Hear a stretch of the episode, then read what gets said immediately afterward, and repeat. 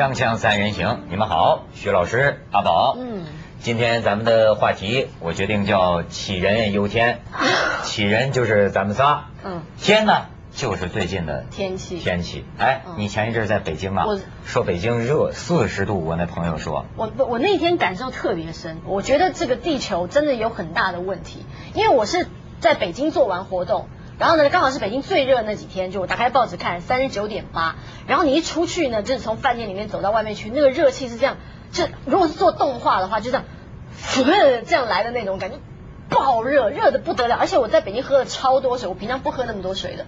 可是我那天从北京坐飞机到香港，香港下大雨，暴雨，那天的雨大到一个境界哦，就是大到我觉得飞机其实都很在路上伸手不见五指的那种，就你看我前一个人，其实看不太清楚，而且那个雷哦，说实在的，我这辈子没有听过这么响的雷。我半夜五点钟我睡在香港的家里面，我这样睡，突然雷声作响，我就感觉好像在拍戏一样。不要，就这样就醒来了，因为那个雷大到，我以为我隔壁坐的住的是十大恶人要去劈他，很近很近的那个雷声。哎呦，你说雷就是这个雷，我做梦啊，哎，所以梦啊非常值得研究，真好玩。我那天做梦呢，梦见呢我身边睡着个女的，呃，这个 不是什么关系都没发生啊我。没看见，我没看见，我也没听到，我没听到 我。我没说假话，就是发现身边睡睡睡睡个女的，真话才可怕但是后来呢，我本来就是我也没没有采取任何动作，只是身边睡着一个女的。我本来有有什么想法呢？可我突然老觉得旁边有人，卧榻之旁啊还有人，那个人呢第三者，打一直在打呼噜，打那呼噜，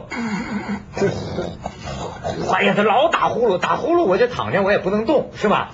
打呼噜，打呼噜，打呼噜。后来我想起身看看到底是怎么回事，我就一起醒了，我才知道，整夜窗外在打雷，窗外的那个雷声啊，成了我睡梦里这个人的连续不断的呼噜声，不知道呼噜了多长时间。这是这个雷。大自然的借条啊，警惕你在梦中啊，也要不要太守戒律分心啊。对，他在提醒要你守不住就天打五雷劈啊！啊，这个雷声啊，知道他已经已经看到你了嘛，嗯对不对？你的梦境的这知道种你快要不桃色梦哈，他就提醒你。，这个梦是有解的吧啊？这就是说人要管着自己的色心，对不对？是你才有色心了，我们两个做那样的梦，就纯粹就只是打雷而已了。你以为你们是没有，可是我那天真的有一种很深切的感觉，就是这个地球有很危险，真的很危。因为我是同一天经历了两个截然不同的天气，是是是而且就是只差两三个小时飞机的那个路程而已。徐老师，上海你们家乡也高温呢？这几天不谈不谈，那个都不重要。你们这些啊，都是身在福中不知福。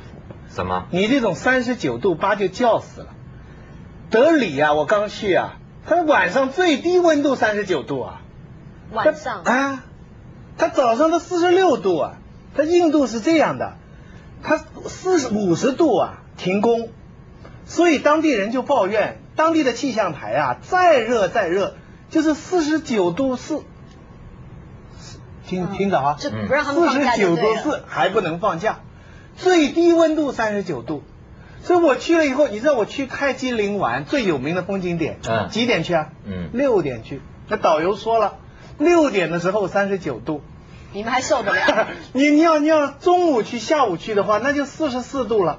所以我们六点去，可是到了那边那奇观呢、那泰姬陵外面有公园呢、嗯，坐着好多人呢、印度人，他们也没穿长袖长裤。我就问他们，我说六点坐着那么多人干什么？哎，他就大家就很空坐在那里，他也不睡觉，就坐在那里。所以我当时在想，中国啊，锦绣大地啊，你明白了？我我说这个意思，身在福中不知福啊，人家就那么多的时间，啊，我问我说过了嘛，现在发展到那么今天，只有百分之十的人有空调，大部分的人是二十四小时都在四十度上下。我才理解威尔斯那个写《世界通史》的人说解释佛教起源。嗯他解释怎么说的？嗯，他说在那个地方，最简单的生活就是最美好的生活。谁要想比别人多做一点呢？那是比世界上任何地方都更加痛苦的事情。热死了。这佛教的起源呢、嗯他在这样来解释。哎，我这是有亲身体会，所以回来以后，你们说上海什么三十六度，北京三十九度，我觉小得 case 啊，我们祖国真是风景这边独好。哎呀，得了，不是这样。他你说那个那边的气候，过去是有一种常态气候的，咱说有的地方热，有的地方冷。嗯现在气象专家不都在说嘛，中国气候反常，不光中国反常了，整个全球都反常。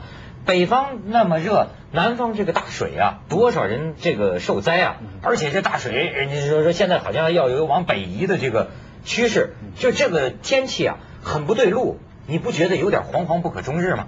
其实天气是是一个原因，可是大水啊，我那天看了一个香港报报纸的社论，他就有在讲，其实这个大水是呃中国经济开发到后来必然会遇到的一个状况，因为那个时候，比方说呃要帮农民争取多一点耕地，因为毕竟中国人太多了，然后也希望农民能过好一点的日子，或者是粮食多一点，所以呢，他们让很多的湖泊就填湖。嗯。争取耕地，嗯。或者是呢，呃，在一些河道上做了一些处理或者怎么样的，所以当大水真的来的时候，你没有办法疏浚，就水去不了了。然后呢，所以你说当水真的来了，说实在的，可能在呃不知道多少年前也曾经遭遇过这样子的大水，可是那个时候呢，可能呃死没这么多人，可是现在就是因为这个环境承受不了这样的天气了，嗯嗯所以水下来的时候呢，就会造成这么大的灾害。哎呀，你说这个，我那天下那大暴雨、大水啊，我就觉得这要要要不说什么朱门酒肉臭，路有冻死骨呢，我就感觉，因为我还那天开着车，就我们上班上到半夜里，开着车回去，哎呦，我觉得那车跟军舰似的，我就享受到我这个吉普车，哗，两个这个你知道吗？唰，就跟军舰一样在街上走。然后你高高人一等，嗯可是后来呢，拿过来，他们拿过来一个给咱们《锵锵三人行》的观众来信，我看了也是稀慌啊。但是这个来信呢，咱只能当成小道消息，因为它好像跟官方的这个，咱不知道能不能对得上啊。这位朋友说，我就我的老家是广西象州县罗秀乡。昨天就六月二十三号，前天六月二十二号，我打电话回家一直打不通，今天打通了我姐姐家里的电话，终于打通了。我姐姐说，罗秀下游的麦棉村、三里村、乌来村、夏令村、古车村、运江镇都被洪水冲没了。有一个小村落，人只有三百多人，洪水爆发的时候，全村只逃出了一百多人，剩下的全部失踪，至今还下落不明。好多老人小孩至今死不见尸，活不见人。有一个老头，洪水淹进他家里时，他非要去牵他家最重要的财产耕牛，结果连人带牛都失踪了。罗秀河漫到罗秀大桥，河水中不时看到淹死的牛的尸体、老人小孩的尸体，起起伏伏、浩浩荡荡漂流而过。有些尸体沿途碰到树枝，还卡在树枝里，一起漂流而下呀。这是他的家乡啊。太惨了。不过我我真的我真的觉得这个地球哦，真的被我们人类摧毁的差不多。嗯比方说你，我们一定觉得什么？我们一定觉得，我们长大之后比小时候热，热比小时候热，冷也比小时候冷。对就那个天气特别反常。然后你比方像像我我走在北京的路上的时候，因为我大概十年前去北京的时候也是夏天，我觉得也挺热的，但不是现在这种那种热是冲着脸来的那种，就是恐怖啊。我觉得跟大家日子过得越来越好也有关系。比方说空调对，你有站在冷气后面的经验，或站在电冰箱后面的经验吗？那个地方真是不正常的热。你说的非常对，阿宝，嗯你很深刻，你知道吗？就是说世界上能能量守恒，知道吗？嗯，这就是咱们用空调啊，用什么你都没想到。没什么东西是消失了的，对你这儿冷了，外边就热了，大家集体的都把自己那儿弄弄弄舒服了，外边就全完蛋了。嗯，这温室气体，这这些，所以说香港啊是动感之都。哎，对，今天报纸上讲有意思，说，哎，香港真好玩啊！我跟你讲，这个对我一个大陆人呢，对香港这个印象，空调的印象嗯有变化。我到今天看到报纸，我才如梦方解。嗯我刚来大陆的时候，那那那个时候崇洋媚外，不是刚刚来香香港的时候，跟大陆人说说你瞧人家香港，什么事儿就是这么专业。人家商店里的空调开的你得穿棉袄，这叫专业，哪像我们北京那百货商场跟温吞水似的，呜呜嘟嘟的。人家说到商店是要凉快会儿，比在外头还能热喽。就我说，这是我夸一下香港啊。嗯但是今天地球之友嗯发出庄严的通告，说香港动感动感之都，那个动 是这个冰冻的冻冰冻的冻。说这个空调开的过猛，有些这个街市啊，十六度，然后这个家庭主妇们呢，就因为怕冷不敢去买菜，在里边的那个小商贩那老老老婆婆。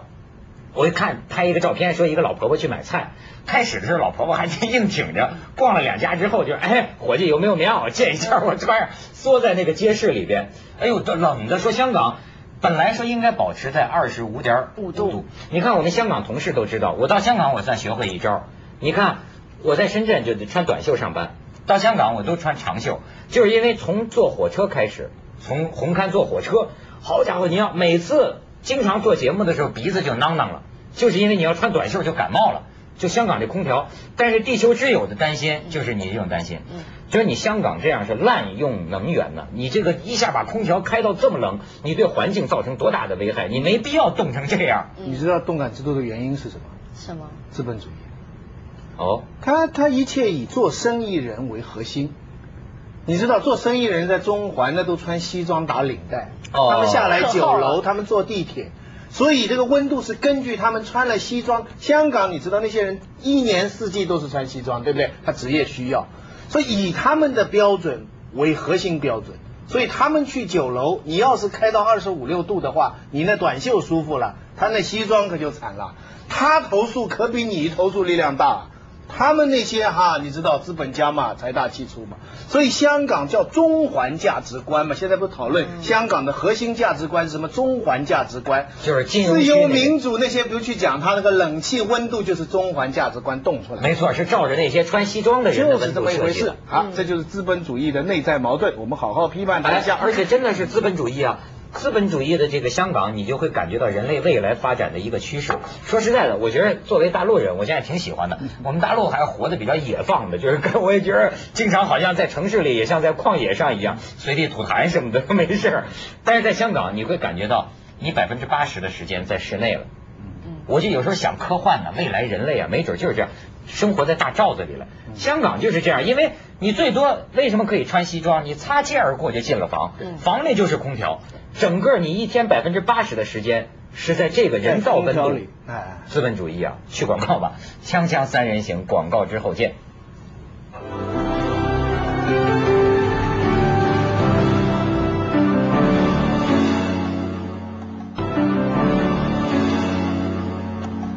好，现在的阿宝、阿启、启阿宝这个启人，启人很担心出问题哈。就因为真的，我觉得这个地球有越来越糟的状况。去年我看了一部片《明日之后》嘛，对对，呃，内地翻后天《The Day After Tomorrow》，我真心希望那天来的时候，我比别人先死。我觉得我活不下去。我真的活不下去。你说那些人又要又要什么攀高啊、救助啊，在水里面游泳啊，或者是掉到大楼下面啊，或者是烧火取暖。所以你看，我真的很想知道到底有多少人活这就反映你的脾气，你这脾气就是个急脾气，所以什么事儿一看就在我想死了，就不活了，就烦了啊。我有一次讲节目里讲到这个农民砍柴啊，造成水土流失，对洪水的一种间接性的影响。对，徐老师去过云南。对对，结果呢，就有网友批评我说：“你看人家意大利也发水嘛。”是，全世界都有自然灾害。美国说实在话，每年它龙卷风啊也死很多人，对不对？但是我觉得这事情总是分两个层次来讲，有些是你怎么防都防不了的，那但是有些是人为是可以。嗯，你刚才讲到填湖的问题。我去了那个滇池，大滇小滇，小滇就填掉了。你知道云南这个整个昆明为什么四季如春呢？就是因为有这个滇池起了一个气候调节作用，对不对？可是呢，五五几年的时候，为了为了要造田嘛，就把那个小滇给填掉了，那也变农田了。可大滇一去，哎呀，我真是不知道发什么感想好了。那个水呢？用那个朱自清还是俞平伯的那个《桨声灯影秦淮河》的一句话，叫“浓浓的绿着”，这是我小时候非常喜欢的一句话。这个湖水啊是浓浓的绿着，它绿到个什么程度啊？像绿豆沙子呀，很浓就不像水。我昨天没去啊，徐老师。说来巧，我昨天晚上刚看见我朋友去云南拍的这张照片，他写的标题就是“富呃营养污染的滇池”。浓浓的绿着，好看是很好看，然后我就问当地人，我说这个青山绿水，这个水怎么这么绿啊？嗯它都是尸体，都是那些河那个那个水藻啊啊水藻过分发发达，然后它尸体浮上来，所以这个味道是一塌糊涂。富有机污染。哎，然后我就问他们，我说这什么时候开始的？九十年代才开始。九二九三年以后，他们每一个出租车司机也好，划船的也好，所有昆明的人都跟我说，他们小时候的滇池是怎么怎么的清。哎呦，就是最近的十几年，大量的工业水进去，助长了里边。这具体详细我不懂了，他们现在已经请了，花了很多亿了，请了日本、韩国的一些一些专家来搞那个净化。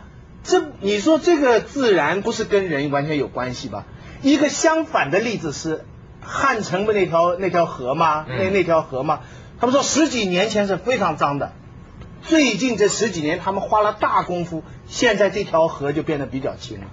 所以我就真心希望滇池啊能够回到那个青山青水啊，不要青山绿水啊。他要不回来的话呢，就给他改个名儿，把这颠改成疯癫的癫，就行了。可是这这也证明了，就是其实有的时候不好了，当年可能没有办法做这么长远的规划，当年真的是觉得人民能够填饱肚子就已经是不幸中之大幸了。可是说真的，你要让地球恢复原本的样子，你所需要的不管是花费也好，时间也好，都比你破坏要来得快。比方说像土石流这种东西好了，你可能觉得砍一个树，哎呀，我们又多了一些纸啊，又可以做家具啊，只是暂时的事情。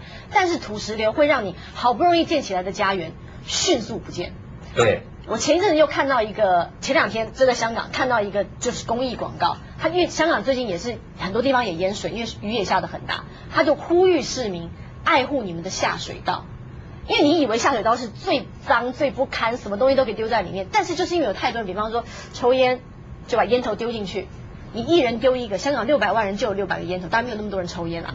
然后呢，你丢的脏东西，有些人可能会把死猫死狗放水流或什么什么之类的，它堵塞你的下水道，将来你的水来的时候你就去不了。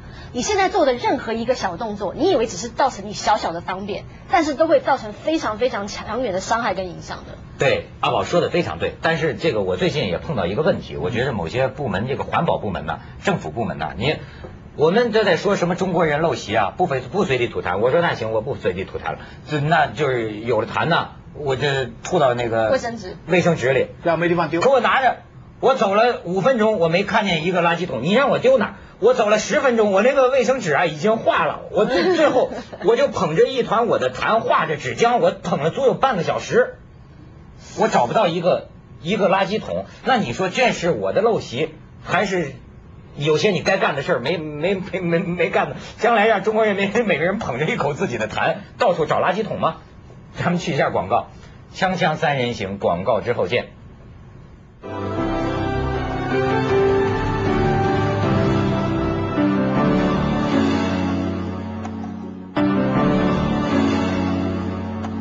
哎，阿宝跟我们学学，见到有些人吐痰的技巧。不是，因为刚刚文涛这样讲，我刚突然上一想，其实中国人可能是全世界最环保的民族。嗯因为他们用的卫生纸实在太少了。因为在不管是吐痰也好，或者是擤鼻涕也好，大家都节约用纸，非常节约。我我我每次去回归大自然 我每次少用纸啊！我每次来内地，然后拍戏的时候，我都对于那些工作人员啊，真的是五体投地的佩服。我觉得他们彻底体现的是当年啊，《神雕侠侣》裘千丈女士，她不是有个吐吐吐核的那个功能，因为她四肢都都断了嘛。对对对，中国人就是有这种功效啊，那个痰啊，吐的之远之准，那个鼻涕吐的之擤的之远之准，而且完全不近身。左鼻子用完之后，还可以右鼻子，然后呢，再往树上这么一抹，多干净，很环保。知道吗，阿宝？嗯我们上那个中学的时候，我们班同学就有这技术，画圈儿的，在墙上画圈儿。男同学比赛吐痰，把把中红心呐，呼，叭一下，他那痰呐，它能凝聚的非常的浓，非常的硬，叭一下就是。哦，拜托，我还练过一阵儿。人家现在吃午饭呢。啊，我我我吐不了那么准，我八九环吧。我但是我们班那同学真能吐红心，准。不过哎，我我讲点讲讲点学术上的事儿啊。我我最近觉得不是杞人忧天。我跟你说，你们有没有考虑过一个问题？就是说，我们这一世的文明只是人类历史长河中某一世的文明。已经有很多文明了，就灭了。为什么灭了？我最近看了一系列的纪录片，最新科学的证据，像这个金狮身人面像，跟一些金字塔年代是不同的，那是上一个文明留下来的，公就是四千两百年之前延续了一千年的文明，咱们这文明延续了有几千年了，那个时候埃及延续了一千年的文明，在一两百年之内突然消失了，但是发现出来人的骨骸啊，在吃小孩儿。所有的成年人在吃小孩儿，说为什么这样？一直以为是政治斗争，还是以为是什么革命了，还是什么？现在这专家越来越发现证据，现在不就是正赶上一个什么小冰河时期？那一年欧洲寒冷，呃，埃及这个地方尼罗河的水少了，水一少，土壤沙漠旱灾，然后一连说了好几个，包括那个克里特岛。那个米诺什文明过去也不解，就是到底怎么灭亡的。现在知道是它附近一个岛上啊，火山爆发，引起这种海啸或者引起什么火山灰之类的，灭亡了一个文明。玛雅文明，玛雅文明这离很近，一千多年之前吧，大概是。玛雅文明怎么灭亡的呢？旱灾，在这种森林的地方啊，发现了罕见的，出现了罕见的旱灾，所以导致整个文明痕迹都无处找寻，就没了。这人都没了，过去都是不解之谜嘛。还有像你刚才讲的圣经里边，这个索多玛、俄摩拉说上帝毁灭这个城，现在地理呃地理学家们在寻找，就在死海旁边，这里当年有自然灾害，成为民间传说的依据，发生了大地震。这种地震到了什么程度？神户大地震出现过，土壤液化，土壤啊，地下水出来了，整个为什么连那个城整个消失了呀？因为土壤一液化，这一个就就这个房子就像陷进流沙一样，哗哗哗哗陷进去，一直陷到死海的海底。所以那个索多玛和俄摩拉，大家说说你现在去死海海底发掘，没准能发掘到遗迹。你看这几世文明啊，都是天灾啊，都是天。接着下来为您播出《网通凤凰子夜快车》。